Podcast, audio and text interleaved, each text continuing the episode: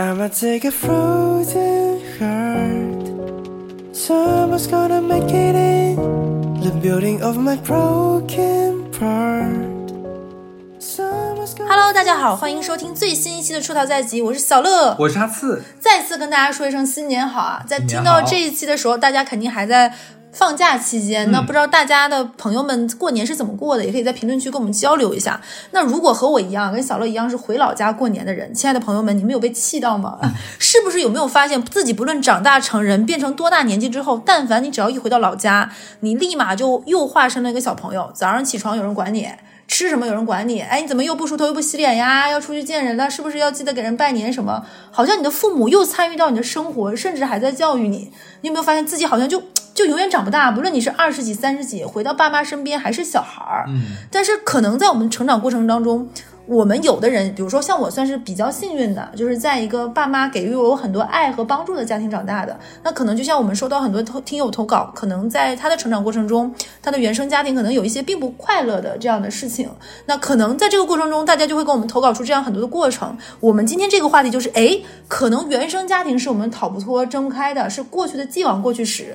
那等我们长大了，有了我们自己的生活，怎么能让自己过得好？我们今天主题就是聊一聊富养自己。嗯，说的真好啊！其实我觉得这个话题应该很多人都碰到过。嗯有没有在路上或者说在你的工作中碰到一个前辈，你会发现哇，他真是一个很有阅历，然后对什么事情很有洞见的人。嗯你想有有的时候有一刻会想说，哎呀，如果他要是我的父母，那我的小的时候应该过得多顺，或者或者说他能给我多少人生上的指点嗯和纠偏，我不至于像现在。可以经过那么多呃坎坎坷需要自己对去经历这一些，我可以少走一些弯路，对不对？是的，甚至于有的时候你在看到别人和父母相处的时候，有有一些听友就会就会露出那种。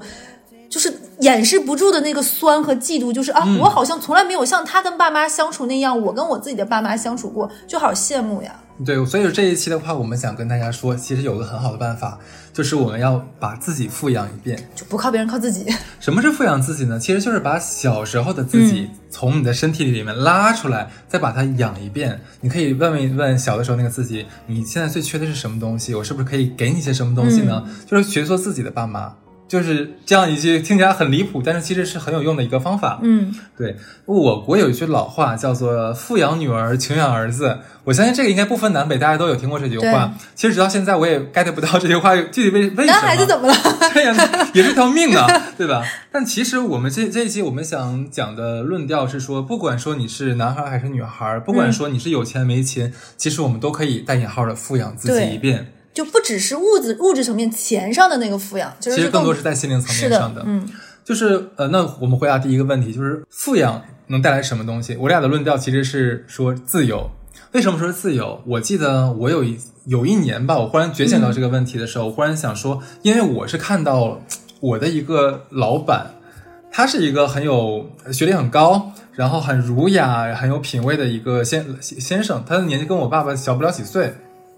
我在朋友圈看到他在抚养他的儿女的时候，那例如说怎么去培养人家，然后他有的时候会说我的女儿最近碰到了什么问题，然后我是怎么跟他教他做去做这件事情的。你知道我当时想说，哇，好像这些东西从来我小的时候，我的父母、我的家人没有任何人教过我。就我回到家，我爸妈最后的一句话：好好学习，回去写作业。快点写作业。对，或者说我要碰到什么问题的话，因为我是东北人嘛，尤其在我们八零年代，我们那一批的小孩，其实父母文化水平也不是特别高，他们就以就我们说难听点，就是以脏话的形式来刺激你，你知道，就是你自己啥不是都怎么怎么样，但是你却不告诉我一个去怎么去做的方法。对那一刻其实我我我就有心里有点小感觉说，哇，这要是我的父母，我。那个时候就知道这件事情该怎么解决了，我就不至于说在上班了几年之后，经历过几次特别丢脸的事情之后，才会意识到这件事情该怎么做。对，那一刻其实我觉得还，嗯，蛮唏嘘的吧。所以说，当慢慢的我意识到我可以重新抚养自己的时候，我做的第一件事情就是禁止被原生家庭抚养长大的哈次对现在的哈次说不。我举个例子啊，例如说原生家庭的我，就是说你不可以吃路边摊。对，这就是我小的时候就父母给我的要求，但是他们也说不出来一个子午卯酉，也说不出来什么原因，大概就是说觉得脏、不卫生，不卫生，不，我现在我就要吃，吃是我的自由。你这是叛逆啊！你这是，你这不是自由了。对，就是难道难道吃就会死吗？对吧？那为什么不可以吃呢？就为什么那边就是在小摊之前要给我画一个，就用用盐撒一条线，就我不可以过去呢？我就很奇怪。我觉得他们说的不卫生、不健康，这东西是站不住脚的。我想吃的话，我就是可以吃。为什么现在的我可以吃，小的时候我不可以吃？因为我小的时候我真的没有吃过。我吃的话，如果偶尔吃的话，会被会被揍的。嗯对，所以说我现在真的像金小乐知道吗？嗯我对吃的东西现在基本上没有什么限制，除了我不太爱吃生的，这个是只是我爱好而已啊。之外，我基本什么都东西都吃，这是第一件。还有就是，例如呃，原生家庭的我被要求说，你不可以跟带引号的不正经的人讲话。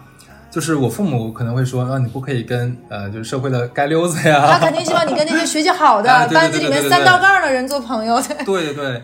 但是现在的我不会，因为我的朋友其实各行各业，遍布什么都有。现在我只只要觉得说，OK，这个人很有趣，或者说在他身上能得到我当时或者以后可以得到的一些情绪价值，什么东西的，那我觉得他就是一个很棒的朋友啊，为什么不可以接触呢？所以说，现在的我就要求自己不要去带一些前提去跟别人交流。我如果觉得他很好玩，或者说这个人很有趣，嗯没有问题，我就愿意去争取到他这个朋友。嗯这就是现在的我。那下一个呢？例如说，嗯，原生家庭呢，我被要求说你不可以表达你的真实想法，就什么话到舌前留半句呀，对言多然后必失言多必失呀，然后说少说话，你知道吗？我妈到现在，我没有跟你开玩笑，我妈到现在还会给我发微信说，你做节目的时候呢，就是少说话，不要讲话。啊，那你让你妈听听我说妈，你要你要不要你你要不要想一想我是做什么的呀，对吧？我然后我其实我后来想了一下，这个他他是想关心我，嗯他怕我说错话，但是呢，就是他也不会说真的说再多动一步脑子想一下。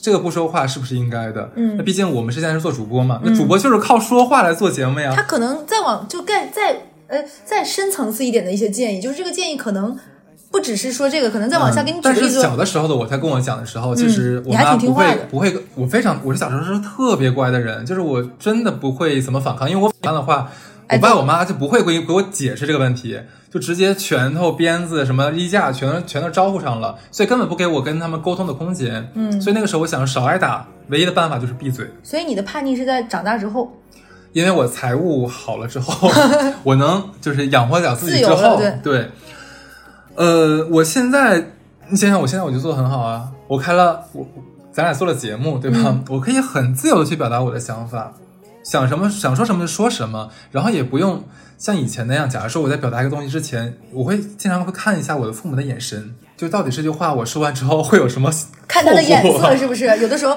哎，我有个朋友跟我说，说他有的时候你讲先让我说完呃，你说，因为有的时候就我父母的眼神呢，他可能不是对我的，但是那个时候我就像一个就是那个那个词叫什么“温水煮青蛙”，那个是青蛙一样，就我已经习惯了啊。那可能他这个眼神代表什么意思？不要不许说或怎么样，那我可能就统统一归为不要说。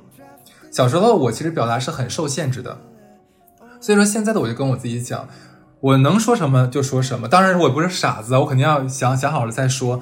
但是我会为我自己说出来的话负责任。嗯，我不需要你来告诉我能不能说，我自己说出来的话，那假如说被骂了或者被怎么样，没关系，我可以承担。这就是现在的我，我觉得这就是等于说是一种富养我自己，我不再会要求像以前那样，就是完全不懂得。就我我的爸妈其实不懂得怎么抚养孩子嘛，嗯但是我经历过了，我也见过，嗯，比较不错的父母是怎么样跟孩子沟通，去建立他们的自信心和与世界的连接的。那么我愿意用这种方法，再把自小的那个自己拉出来，让他去做以前不敢做的事情。嗯，我有个朋友，他就是小的时候，他说如果他哪句话就刚刚说的哪句话说的不对，他就会发现是一个耳光过来，嗯就真的会打他。我说是分场合吗？他说不分场合，不论是有没有外人在，他都那个什么。嗯他说以至于他每次说话，他会有一种意，就是下意识的想往后躲一下，就是他可能不确定这句话下来会不会是一个耳光。嗯，她是个女生。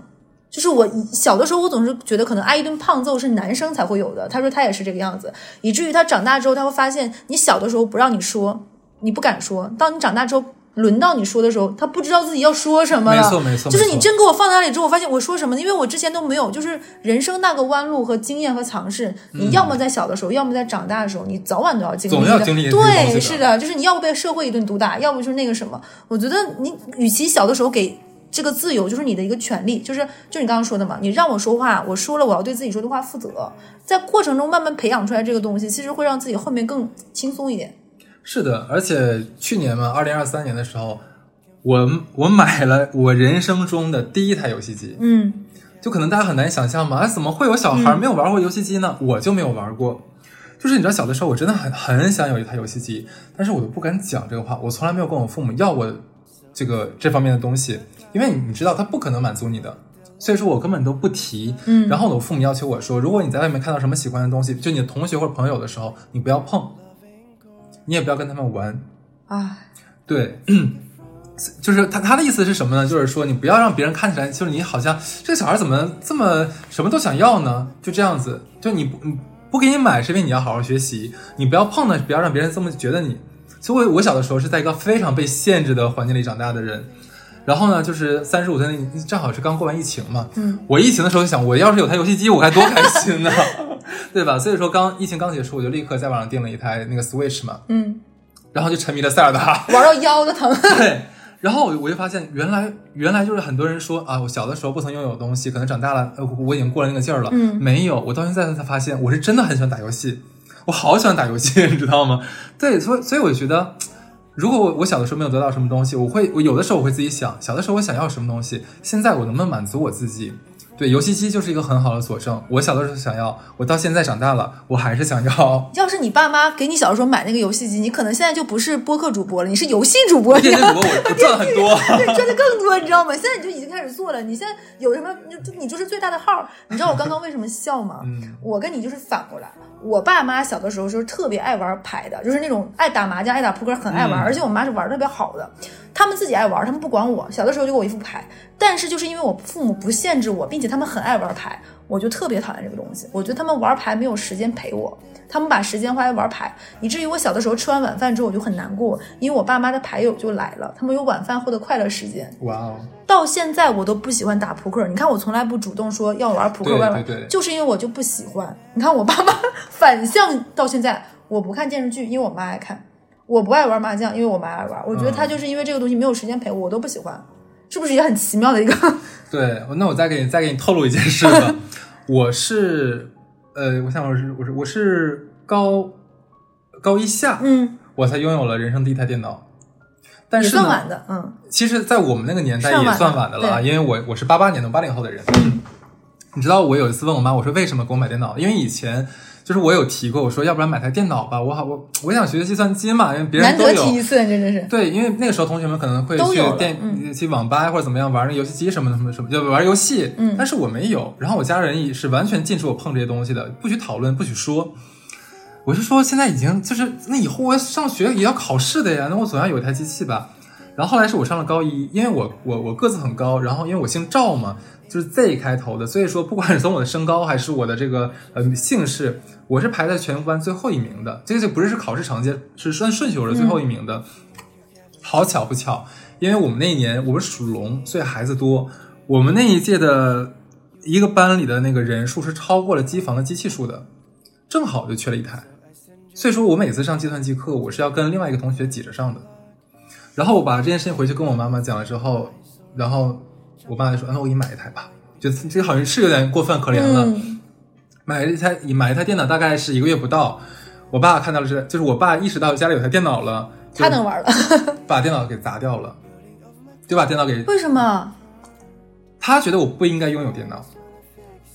我嗯没有今天今天不想讲任何负能量的事情啊，只是给大家讲一下，就我的生活环境是很压抑的，我但我相信很多人可能跟我一样，但是我们今天就是我现在的我已经知道怎么样让自己很开心了，我要分享给你们、是这样子。抱抱你的。没没关系，其实当时有个比我更惨的时候，卖我电脑那个人，我爸找到了那个人的电话，然后用了就是最脏的脏话骂了他半个小时，大概。对，所以说我刚才我们讲的这一段就是如何为什么要富养自己，就是现在的我就是嗯，会给自己很多很多的鼓励，鼓励自己去学想学的事情呀，就做自己想做的事情呀。然后我犯了错，我也不会惩罚我自己啊，然后会把自己当做一个，就是我在朋友圈看到那个我那个领导，就是很有远见、很有耐心、很有品味的好爸爸。哎，我真的我要哭出来了，是因为我想了一下，如果我遇到了一下，我想了一下，我是你，我应该觉得我承受不住。那我刚刚说的事情只是我小的时候的对，我知道，你。只是你只是想让我那我有点难受，你继续。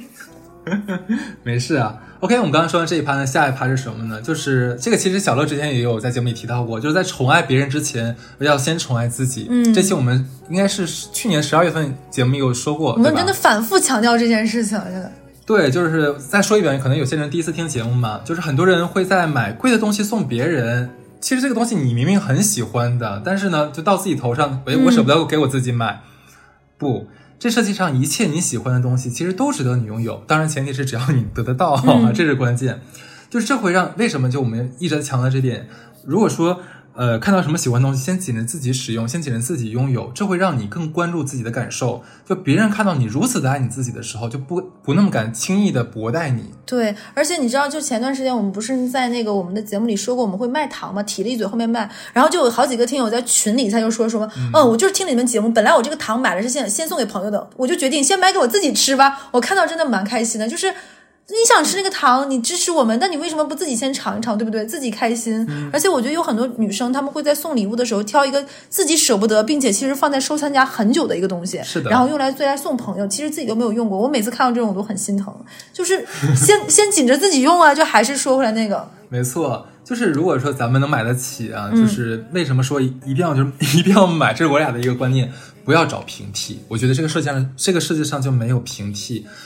我的感觉就是说，嗯，如果说灵魂长时间得不到满足，我真的觉得它会慢慢的变枯萎，因为它一直就没有被好好的滋养过，养没有吃饱过，就是不爱，会让自己就是慢慢的就不爱自己了，不爱生活，不爱这个世界了，因为这个世界没有满足他。就是就是怎么说呢？如果你时间久了，你就不知道自己真的想要什么，哎你就总是就那个词叫什么，就是将就。就嗯就很多时候，我觉得为什么有的人就发现，哎，为什么有的人能遇到 crush 那种真正相爱，就是因为他知道什么叫真正相爱。但是当你如果永远就觉得，哎。还行吧，就那么回事儿，好像能谈着，就是带死不拉活的。你时间久了，你会发现，你能经历的感情就是这个样子，在一段不温不火的感情里，到另外一个一潭死水的，再从一个一潭死水到就大大差不差的，就你达不到那个度，你永远就是像没有沸点的水一样，你就永远不开心。这就是因为你是没有意识到自己到底真正要的是什么，什么是让你这种巅峰时刻。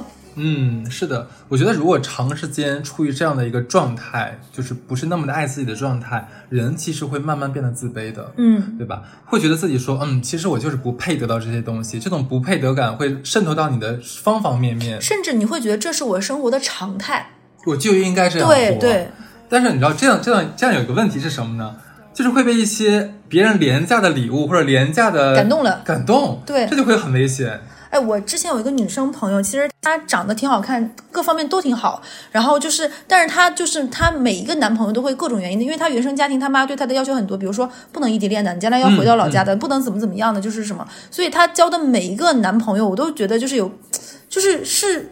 就对她都没有什么好，但她就觉得那个特别特别好。她每次反反复复说的就是那几点。然后我问她，那你喜欢他吗？她说，哎呀，那我觉得那就得跟他在一起。但是每一个每一次她都被甩，每一次说说。就让人很生气。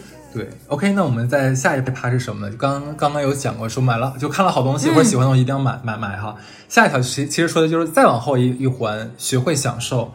很多人其实在，呃刷刷那个手机的时候会看小红书啊博呃那个抖音里面一些博主，哇，他们怎么可以天天出去住酒店、对旅游、穿名牌？对怎么那么光鲜亮丽的生活？光灿灿的。对我们，我当时其实有的时候，我身边也会有朋友讲过这句话。当然，他是他不是得不到这些东西，他是因为他是社畜，他没时间。所以让自己去拥抱这个世界，就是你你是可以拥有的，嗯只是说看你有没有这个想法，你有没有这个心，有没有对待，就是让自己就是说去实现这些东西的一个动力。不要总是说自己什么工作忙，我赚的少。我觉得那些东西啊，就是网络上那些什么资本主义消费陷阱，给我给我挖的坑，就是逼我去跳。就是且不说有多少快乐是免费的能得到的，那我们作为成年人，如果说有能花钱就能买来的快乐，其实现在已经是太少太少了。这个我们之前也说过了。如果碰到了，就请不要犹豫，用我们的血汗钱去滋养自己。哎你刚刚说学会享受这点，我觉得我特别的触动的一点是，你知道有很多我们妈妈辈的那那一代人，他们是什么东西都舍不得的。嗯，就我有遇到过我的长辈，他是那种男，就是外公外婆那个年纪的人，嗯他们家的菜永远是热热热吃剩菜的，就是过年不是要做十几个菜嘛，十几道菜就一直东北有个词叫溜，溜完上顿溜下顿，然后他永远吃剩菜，给别人吃新鲜的菜，就他吃习惯剩菜，他们家所有的人都认为理所应当，他就是吃剩菜的。然后你也知道，东北很多女生是一定会有个貂儿的，这个貂儿已经不只是。就是他必须，而是说这证明了你在这个家有没有人在乎你，或者你舍不舍得。但是他们家其实条件也不差，不缺钱，但是他就舍不得给自己买个貂，因为他觉得我没有什么场合可以穿这么好的衣服。就是你刚刚说，他不懂得享受生活，就是哪怕家里的小孩给他买了很多很多新衣服，放着不穿，因为他觉得没必要。我对就我有什么场合要穿新衣服呢？就穿旧的就行。有的时候我看到这种老人，我说实话，我心里其实也挺难受的。如果一个长辈他子女的家境条件不错，能够赡养你，对你好，你如果不会享受，其实对于小孩来说也挺累的。就我拿什么能够报答你、回馈你呢？你好像什么都不不不接受。其实我刚才想说享受生活啊，不是说真的让大家啊、就是我们一定要什么买名牌什么的，对嗯，no no no no，不是这个意思。呃，最简单的一个行为就是说，那我想给自己吃点好吃的。我之前有看到，我忘了是评论区还是哪哪个地方，好像有朋友就想说，哎呀，我好像吃一顿二十块钱以上的外卖都觉得好心疼。嗯但是如果说真的有一天很想吃锅包肉，嗯或者很想吃一个什么东西啊，那我们就买给自己喽。那嗯一顿饭，我相信就是一个外卖，你想点一个自己喜欢的菜，一百块钱打得住吧？正常、嗯正常来说，一百块钱应该打打得住吧？请自己吃一个一一百块钱的饭，我觉得没有关系的，是可以接受的。如果说像有的时候，呃，因为我们主要我们俩生活环境在上海，嗯很多人都还在上班，因为上海节奏快嘛，然后压力也很大，那可能他没有什么时间打扫房间，那就请个阿姨，没关系的。偶尔，假如说三个小时一百八十块钱，我们就请一个阿姨给我们每隔一段时间这个这个收拾一次，我觉得是可以的呀。你想想，咱们每天累成那个样子，最后手里一个月赚个一两万、两三万块钱，那我一周一个月请三次阿姨吧，几百块钱是可以的，我觉得是。在一定度内的消费，然后给自己一些小的奖励是非常有必要的。嗯而且我觉得有的时候，像很多人会说这东西要有实用价值，但能让你开心的东西，它有的时候未必是实用性的。嗯就比如说有的女生，她可能会一个月给自己每周订一束花什么这种的，花嘛不能吃，不能什么，就是看赏心悦目。但如果我看了这个花，真的会心情好，然后那个光打着阳光，我看起来上面花花上还带花瓣，还还带水，我就觉得心情很愉悦，我觉得是美好的一天，让自己开心了。那我觉得一个月花。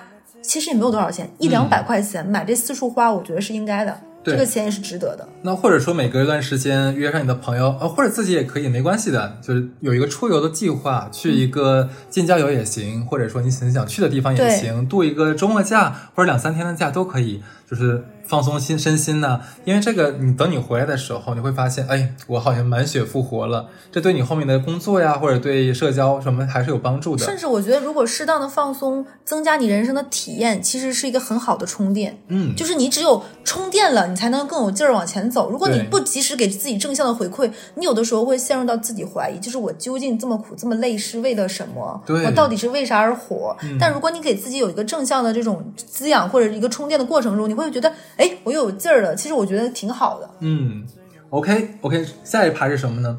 我总结，我觉得是应该去认识那些你想认识的人，呃，走到你想你走到你喜欢的人的身边，就发现你的人生楷模。嗯这是我当时总结的一句话吧，就是我会发现。呃，你如果说你跟这个人很近，你发现了他，然后走到他身边的话，你会不知不觉的被他影响，然后你也会给自己的生活来做慢慢的纠偏。我不知道有没有这种感受啊？也就是说，你不用被困在原生家庭的壳里面，就不知道自己想活成什么样子。那我们就去找一个模板，照着它活，依葫芦画瓢，这个总会吧？就例如说，嗯、假如说我可能有一段时间对自己的表达不是很自信，觉得自己声音也不好听，然后说说话可能有点畏首畏尾，甚至紧张的会很很抖。这个时候我就会发发现学校里面那个什么广播员、广播站那个人，哎，他落落大方，那么的自信，然后我就会去问他了解说，我说你为什么不害怕，就是对着那么多人或者对着麦克风讲话呢？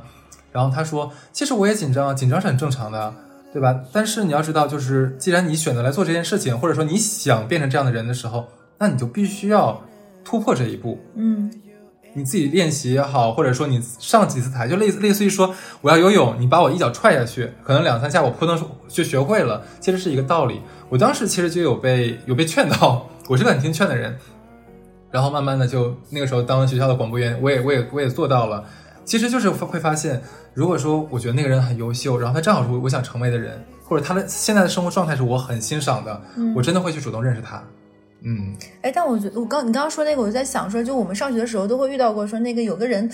就是挺烦人，我我是开玩笑说他老学我。其实有的时候，这个咱们之前录节目跟 Steve 的时候，他也说，可能那个人就是他很欣赏你，他就他他因为喜欢你，欣赏你，他想模仿你。我突然想到，就是如果你找到一个人，这个人你爱他，并且这个人身上有很多闪光点是你很喜欢的，就有点像小的时候学那个课文志向树。就你从这个山，你看到一个更高的山，仰望那个山顶的时候，你才发现自己有一个攀爬的一个。我说的喜欢未必是爱的那个喜欢，可能有欣赏有。崇拜有那个什么，我觉得只有你跟这样的人，就是他才他的那个金灿灿闪光那个地方，他会照到你，你会觉得想去更向阳的生，就是你想跟他变成一样的人。我觉得这是一个挺正向的人，就是你跟这样的人在一起，你会发现你你也会有能量。就他跟你在一起，你会发现你在他身上你有渴求，你想知道的更多。就你们是在做一个能量的交换，嗯，而不是说他跟你抱怨什么，他跟你讲个八卦什么，不是的，是更有正向有意义的一个输出和和交互。呃，我我我那个时候不是学人精，我解释一下，我更多的是觉得他的状态，我我特别欣赏。我不是说你，然后我会问他，我就说，我其实也蛮想这样的，你有什么对我的建议吗？我会。让他等于说是作为一个临时的 tutor，嗯，来帮助我达成我的一个目标。哎，我觉得你这个特别好，是因为很多人其实他想，但他没有说明白。对，我就觉得有很多人是这样。就比如说我们听友就说，我其实挺喜欢谁，我觉得他怎么怎么样。我说那你就大胆的跟他说呗。对呀。就只要你正向表述，哎，我挺喜欢你，我觉得你的穿搭特别好看，我觉得你特别好，我就觉得你写字特别好看，你是在哪里练的？我觉得只要你有正向的，就是说很欣赏对方的这种，而不是。那个什么的，就是就是只是暗搓搓的，我觉得是个挺大方的事情。我觉得有的人都会说什么，女生之间会有很多很复杂小情绪，是我觉得是天然女生更敏感，但是这个东西是不论男女都有的，跟性别没有关系。对，而且我觉得做这个事情的话，也也不用像我那样，我那时候在学生时期嘛。其实像现在，如果我碰到一个一个人，他的表达非常得体或者特别好，他在说一个什么什么方面的时候，觉得哇塞，怎么能这么鞭辟入里分析的？你这得读多少书，或者说你这得有多少的见识啊？我就会很会被这样的人吸引。就会主动去找他说：“哎，你这样真的很棒哎！”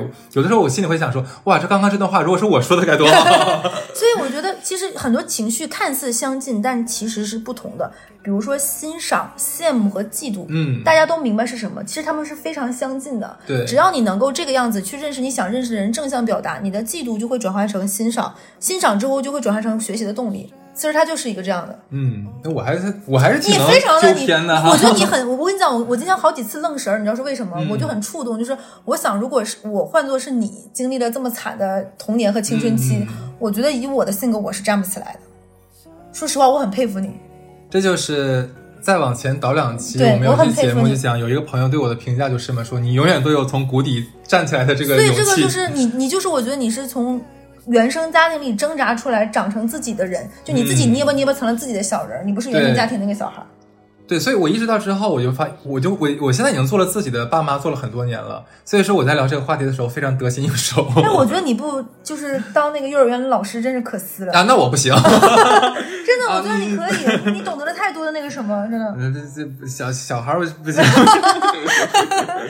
马打退堂鼓。安妮安妮安妮安妮对，OK，我们下一个要说啥啊？想起来了，那个自我奖励，其实我觉得这是非常非常重要的一点，大家一定要给自己设立。我可太擅长这个了，这个我太知道了。你多说一点啊，就是你知道我会这样子，就是我是最近几年会这样啊。每当我完成一件大事儿，呃，我对自己做的很满意，我就要奖励一下自己，对吧？那可能是个包，然后可能是个游戏机，或者说他们。嗯，他们在我眼里不是什么很贵的东西，只是单纯它能取悦我，就让我知道，你看你多棒，买个东西自己高兴一下吧，就快乐加倍。嗯，我会做这样的一个动作，你会吗？我太多了，你知道的。就有的时候我跟哈斯可能接了一个广告，他钱还刚发到公司刚发给我，我这边就已经去买东西了。或者是说，咱们去年不是有那个夏日淘宝计划嘛？对，那个跑跑跑跑淘宝计划，我当时就跟自己说，只要把这一个月坚持下来，我就送自己个什么小礼物。嗯，其实我觉得这个东西就是刚刚哈次说的。它真的跟钱没有什么关系，它就是我值得，就是哎，我真的很棒，而且我觉得当一件事情我做完，就是它有一个百分之百进度条，是一个里程碑。那我做一个里程碑，你像工作有一个时间节点，一个交付，一个 PMO，那我在这里做到这里，我自己给自己一个小奖励，我觉得很很 OK，可能他就是一个哎，今天吃一个贵的雪糕吧，我觉得那一刻可能我也很开心，对吧？哎，那我今天晚上就去喝一个什么蓝蛙，喝杯酒吧。那今天晚上几点到几点买一赠一，正好可以约个好朋友一起喝一下。嗯，这个东西跟价值无关，未必是一个很贵的包还是什么，当然很贵的包也很开心，但我觉得就会让自己快乐，就是。我完成了这件事情，我给自己一朵小红花，是就有点像上学的时候那种学习好的孩子会在今日完成有个积分榜一样，嗯我自己心里的那个积分榜完成完成了。嗯，因为这一点，其实我觉得对我最受用的一个原则是什么？就是我学会了这世间的万物万万事是为我所用的，他们就是来取悦我的。如果取悦不了我，嗯，那就没有任何意义的。例如说是我吃食物，不是食物吃我。那有举个例子嘛，就是假如说啊，鱼子酱，我说句实话，我没有觉得好吃这个东西。然后装逼的人一定会放到那个是虎口那个位置嘛，然后吸了一口怎么怎么怎么样。那我可能觉得我不太想这样吃，我觉得拿勺子吃我也很开心，那我就会拿勺子吃。那我我我我他们是空口吃吗？我可能想蘸点别的酱吃，我乐意是怎么吃怎么吃，就是老子现在买得起。这个东西呢，它就是来取悦我味蕾的。我不爱吃就不吃，我不爱吃就我就不吃，我也没觉得多好吃，好吃不好吃全是由我一个人说了算的。那例如说，我现在是我穿衣服不是衣服穿我，那我现在以前买衣服，我可能还会稍微约束一下自己，就是说，哎呀，这件衣服穿完之后可能啊怎么怎么样，粉色娇艳，如今几岁？对，现在的话就是我会，我也会买一些比较呃正式的衣服，或者说买一些比较轻轻轻轻松的衣服。但是今天我想要穿什么，去参加什么场合，呃，前提是我当然尊重主办方啊，那肯定是以我为准的。嗯我不会说太，假如说之前有一次我们的要参加一个活动，对方要求了一个 dress code，嗯他那个 dress code 我是完全不能接受的，我忘记是什么了，反正大概就是比较搞怪或者比较裸露的吧，这个是跟我平常穿搭是完全不一样的。然后我就说，首先我没有这个衣服，但是我很想去，你自己想办法解决一下。我跟那主办方说，然后他就说，那就这样吧，那你穿一个稍微凉快一点的衣服来就可以了。我说你确定吗？你你不会不高兴对不对？他说我不会，OK，那 OK。然后呢，我就穿了一个短袖的 T 恤 T 恤，非常简单。我那天没有任何的打扮，我就穿了我夏天正常可可能下楼吃碗面条的衣服去了。当然我也没有多丑，这肯定是，对，那也就是这样子。我不可能说为了你我去买套衣服，那我觉得嗯，不是，因为不是我想给自己买的时候，我不会给自己买，是这样。例如说，有的人说，呃，我之前不是有学咖啡嘛，嗯我其实那个时候爱喝偏苦一丢丢的咖啡，但是呢，我朋友就是会教我教我说，你还是不会喝，就酸一点的才是好咖啡啊。要你管。是这样的，那时候我记得我跟他讲说，OK，没问题，我学会了，就是说现在社会上公允的这套评价标准。但是呢，我喜欢喝啥，那啥对我来说就是最好喝的，就是你闭嘴。对你这真是一套好话术。对，所以说，嗯，怎么讲？你你会有这样的情况吗？你现在？哎，我我刚刚你你刚刚说这个东西，我觉得是这个样子，就是你看啊，很多人会说你穿衣服，就包括我，我也觉得你穿衣服很有品味。就你这个品味未必是说我要学谁或哪个杂志或今天流行什么，真的是要在自己，就是你刚刚说那个理论，就是我我穿衣服，衣服是在我身上的，它只就它只是我一个衣服而已，他不是说我怎么怎么样的，是所以我觉得这个样子才能练就你的一个态度。但是你总是想说，哎，我爸妈让我吃什么，什么东西有营养我再吃。你知道有好多人，他长大到很大的时候，他都没有跟他爸妈说过，说这东西我不爱吃，根本就不喜欢吃。是你跟我说吃什么东西有营养，我要吃什么，我才一直吃。但这个东西其实我不爱吃。有很多人到长到很大都没有跟爸妈说这个实话，就爸妈还觉得，哎，你肯定爱吃这个东西，我过年回家给你做这个菜。嗯，对，所以我觉得是你要学会明白自己不要什么，才会知道自己要什么，才会更知道自己喜欢什么。就当你多拒绝几次，就是前就是先学会拒绝，你才能知道自己想要什么。就是就像你会发现，你的领导特别虐你的原因是什么？就是你会领导说，哎，你去写吧，他也不告诉你说什么，你写完了，你写完交他第一稿，他告诉你我不要这个东西，他才能摸懂说他要什么，一样的道理。所以有的时候父母在养我们的时候，他们也不是太懂得，他可能想说，我觉得什么东西是好的，我给你什么，但这个好的东西对你是不是有用，我觉得是是不一定的。是的，你刚刚有一点蛮触动我，是因为现在，尤其是我我们国家都讲究谦虚或过什么的，我们都说我们是时代里很小的一粒沙，我们经常说说这世界很大，我很小，怎么怎么样，说什么这个事情放眼到多少年之后都不算什么事儿，总是喜欢把自己说的轻一点，嗯把整个局说的大一点。我们是这个大时局、大大大时代之下里面一个小的齿轮，没谁都行，我也一样，都是螺丝钉。好像我们一直在被这样的规训过包括我们上学的应试教育都有。就是反倒我觉得现在，既然我已经长大了，我能独立自主做什么，做一个人了，能对自己负责了。说白了，就是你也就不要太怪别人了。就你刚刚听哈次讲这一套东西，就是原生家庭，我们两个简直是天上地下，真的。嗯，我真是觉得，我要是像你这样，我我中间得有好几次就想活不起来。我那如果说我要讲我童年的话，我能开三期。能开十期吗？我觉得大家会听哭，你知道吗不是，？所以你知道我经常在看一些，就现在自媒体上很多呃，就是家里的发生的事情嘛，嗯，鸡皮疙瘩那种的。哎，很多就小孩觉得，哎呀，我受不了，怎么能可以这样子？然后评论区也是啊，这怎么这么凶，怎么样？你知道我看，在我看来，那些东西都是九牛一毛的事情，嗯对我经历的比那个多太多了。其实我一直没有在节目里面讲我之前小的时候发生的事情，因为我不喜欢本台的宗旨是快乐为准。对对，但是呢，这一期其实我们教的更多，讲的更多是如何去让自己变得越来对，越好的一个东西。就说白了，我觉得现在如果听我们节目里恰有正好是青春期的小朋友，我们之前还有初中和高中，可以看你哈次熟，对，对，我就是你们很好的一个榜样。是真的是这个样子，就是把自己放的大一点，做一个 ego 大一点的人，我觉得是。我觉得其实有个最好的，我我觉得能鼓动到这些还在学生时期的，嗯但是原生家庭不是很好的这样的朋友啊，就是你们现在只要想一件事，就是卯足了劲儿，争取呃得到一个好的学历，或者说是能在社会立足的一个资本，。对，只要有一天你可以经济独立了，那原生家庭可以跟你一毛钱关系都没有。嗯，我就可以跟你说这样的话。我给你举个例子，其实我那个时候，我我在嗯大学期间、研究生期间，我就已经慢慢去理解到这件事情了。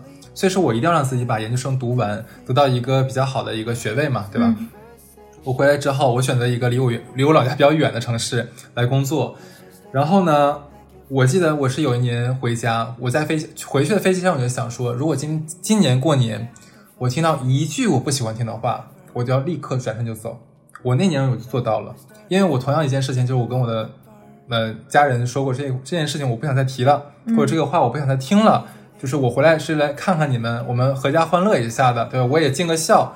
但是如果说你们还在这样冒犯我的话，那就别怪我不给你们脸面了。